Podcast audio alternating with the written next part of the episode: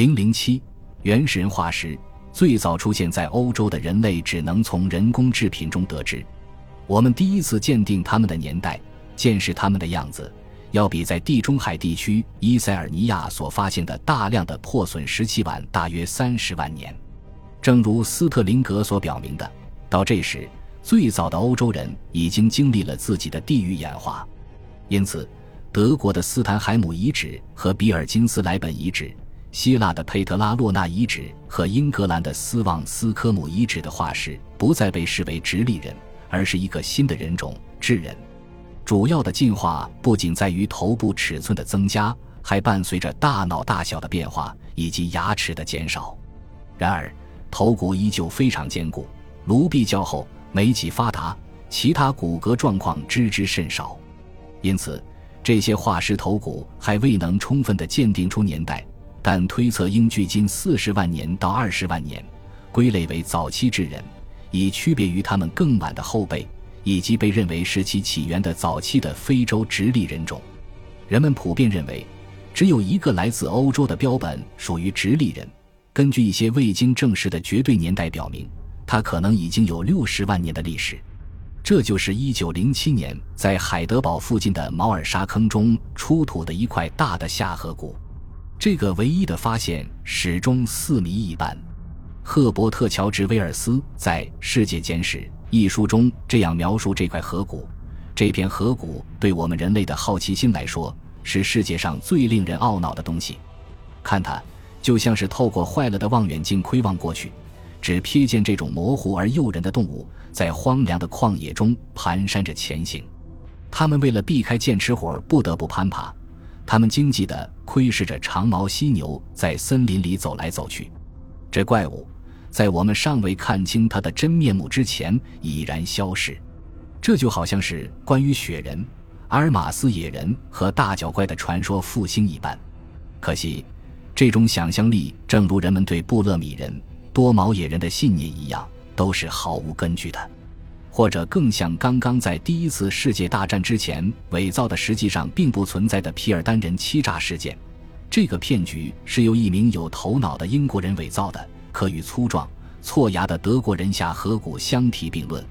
但是，就像倒下去就起不来的人一样，皮尔丹人最终在1953年轰然倒塌。当时，维纳、奥克利和勒格罗克拉克揭穿了谎言，表明这是一个粗劣的赝品。未成年黑猩猩的下颌骨上面安插着一片来自中世纪的头骨，头骨表面的颜色是染上去的。牙齿也是人工搓磨的，这意味着近九十年来，毛尔出土的下颌骨一直是欧洲藏品中最古老的化石。与过去三十年在非洲洞穴遗址和露天旷野遗址发现的丰富化石相比，能够证明欧洲是最早的人类发源地的证据确实很少。当我们看到二十万年前的早期智人及欧洲大陆最著名的尼安德特智人遗骨的进化序列时，这种情况才发生改变。人们普遍认为，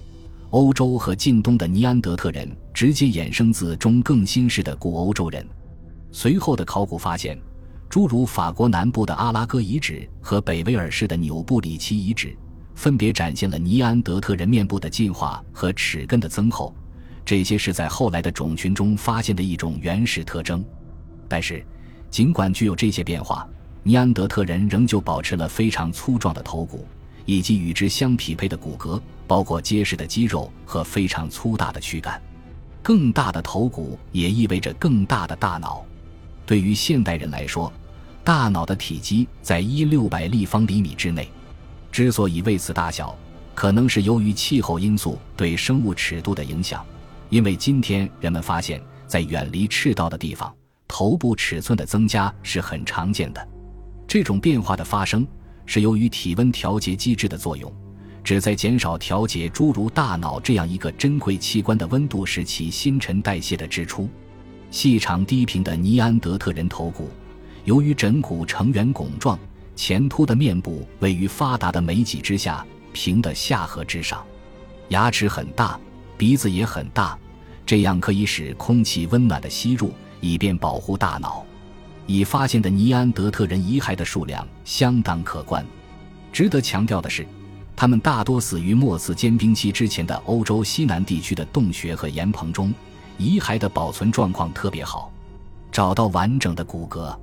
就意味着我们可以探寻由骨骼所反映出的生活方式。尼安德特人的骨骼短而粗壮，男性平均身高一百六十五厘米，肩胛骨宽大，而女性则要矮十厘米。性别差异度并不像中国的直立人等早期的原始人类那样明显。然而，男性和女性都具有健壮的体格，腿短但是身体宽大。而在后来欧洲的解剖学意义上的现代人种群中，女性具有更细长的骨骼解剖学结构。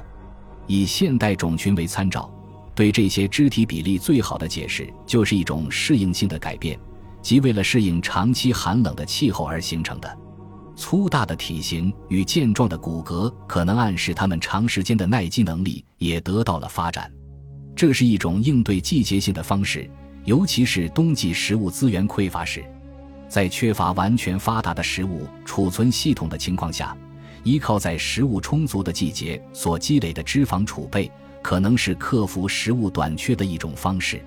从这点来看。将尼安德特人的面部和体格解释成是为了适应季节的波动，似乎更为准确。这种情况不仅是为了应对寒冷，也是随着经纬度的增高而变化。的确，尼安德特人似乎已经很好的适应了气候条件的变化。然而，一项对他们在北部和南部部分地区迁徙历史的研究表明，随着气候周期性的循环变化，他们的人口在减少和流动。因此。我们在西欧一些地区末次间冰期的最温暖阶段没有发现它们的存在，在极端冰期的冰河草谷中，它们也没有出现。从寒冷到干燥再到温和的气候变化，其控制因素似乎要么是森林与开阔的草原环境之间的平衡，由此产生的动物资源分布密集、种类丰富，在局部地区形成一个大型的混合动物群。要么是由于冰川边缘带对植被造成的破坏，使得这些资源变得稀少。当他们在这样的栖息地中获取食物时，骨骼就呈现出一种艰苦而强劲的生活方式的痕迹。特林考斯指出，在伊拉克沙尼达尔洞穴遗址出土的尼安德特人的骨骼中，在其肩部和臂部发现有几处愈合裂隙。根据这一证据。瓦列里乌斯·盖斯特将尼安德特人的狩猎方式描述成在近距离猎杀大型动物。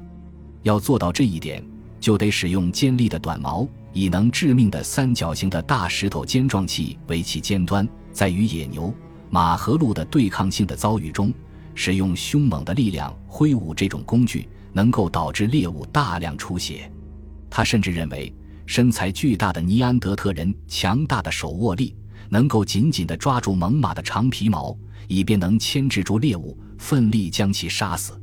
虽然这种解释不那么令人信服，但尼安德特人的骨骼所具有的明显证据，确实表明他们经历了伤痕累累的生活方式。这对男性和女性都是共有的。由此展现的情况，很有可能是两性都能自食其力，